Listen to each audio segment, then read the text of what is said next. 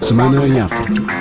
Bem-vindos à Semana em África. Esta semana, o presidente reeleito de Angola, João Lourenço, tomou posse na quinta-feira, numa altura em que o país vive num clima de fortes contestações por parte da oposição e com o reforço do dispositivo de defesa e de segurança. O presidente reeleito prometeu uma governação de proximidade, defendeu uma mudança de paradigma e lutar contra as más práticas. Declaro por minha honra respeitar a Constituição e a lei, ser o presidente de todos os angolanos e governar em prol do desenvolvimento econômico e social do país tem vindo a ganhar prestígio e respeito a nível do continente e do mundo pelo importante papel que vem desempenhando, com algum sucesso, na resolução de conflitos na região da SADEC e da CIRGL, como nos casos da República Centro-Africana, entre Ruanda e a República Democrática do Congo, ou ainda entre Uganda e o Ruanda. A guerra na Ucrânia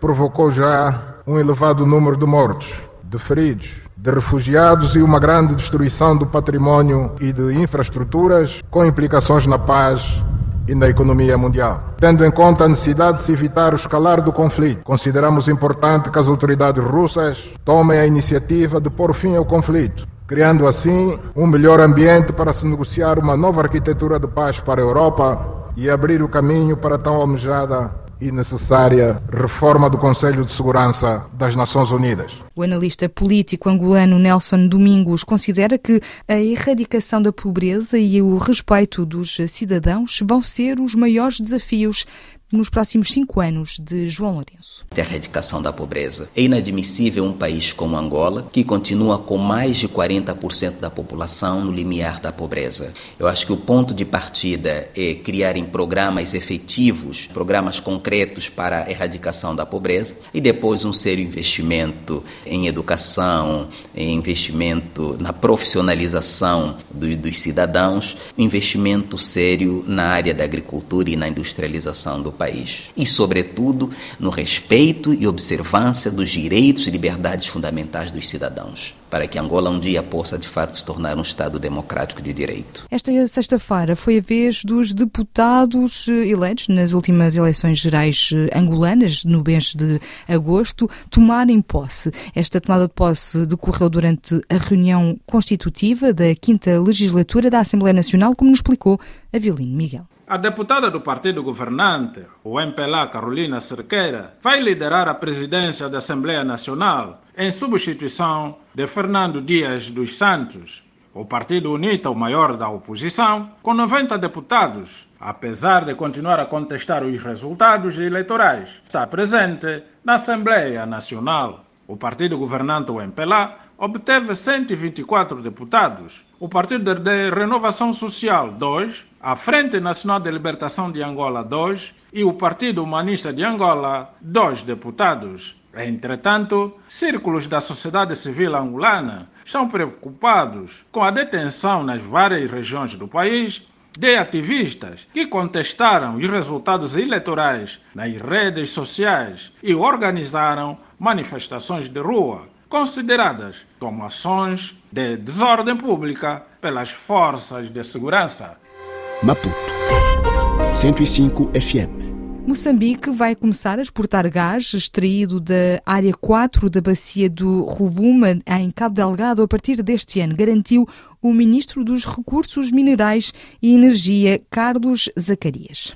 Neste momento, o nível de execução diríamos que é quase 100%, porque as atividades de comissionamento já terminaram e neste momento decorrem as atividades preparatórias para o início da produção. A produção vai levar à liquefação do gás e, como nós sabemos, a plataforma está no mar, não pode, portanto, conter e armazenar muita quantidade de LNG e nesse momento começa, portanto, a exportação. As condições de segurança nos distritos de Palma e Mocimboa da Praia estão garantidas para que os investidores que suspenderam as atividades depois de ataques terroristas ocorridos em março do ano passado no distrito de Palma possam voltar ao país. A garantia foi dada pelo chefe de Estado moçambicano na abertura em Maputo da sétima edição da Cimeira Anual do Gás e Energia.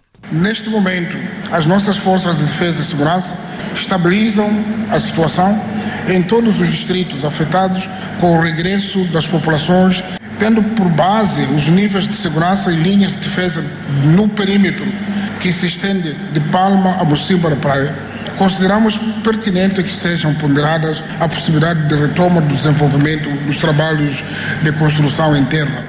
Bissau 94 FM. Na Guiné-Bissau, as aulas do novo ano letivo devem arrancar nas escolas públicas do país no próximo mês. O Sindicato dos Professores Sinaprof já alertou que, sem o pagamento de salários em atraso, não vão comparecer nas salas de aula. O presidente da Sinaprof, Domingos de Carvalho, avisou que, sem o pagamento dos salários, os professores contratados e dos novos docentes, as aulas não vão arrancar.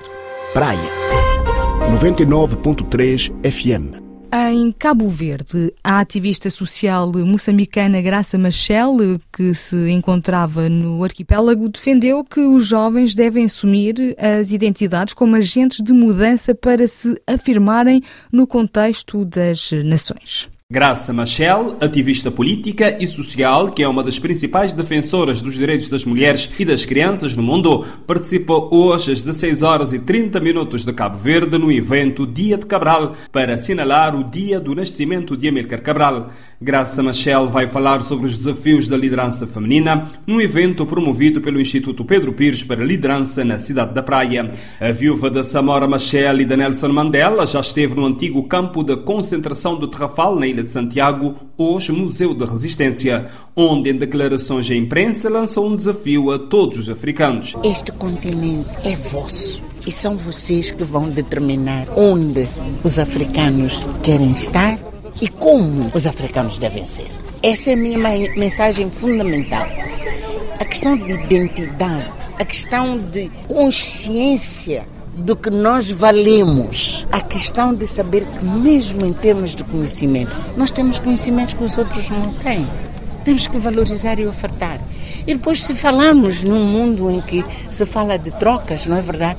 Nós temos muito mais a oferecer ao mundo inteiro do que qualquer continente. Então nós temos que saber como é que nós negociamos isto. Graça Machel já esteve também com o Primeiro-Ministro Ulisses Correia Silva e com o Presidente da República, José Maria Neves. Ainda esta semana em África, o novo Presidente eleito do Quênia tomou posse perante 60 mil pessoas reunidas no estádio de Kasarani, o maior de Nairobi, a capital do país. Aos 55 anos, William Ruto é o quinto responsável político a chegar ao cargo supremo desde a independência do país, em 1963, e chega ao poder num processo eleitoral marcado por contestação.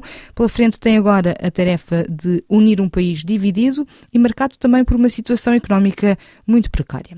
É o ponto final deste nosso Magazine Semana em África, que está de volta no próximo sábado. Até lá, desejo-vos um bom fim de semana.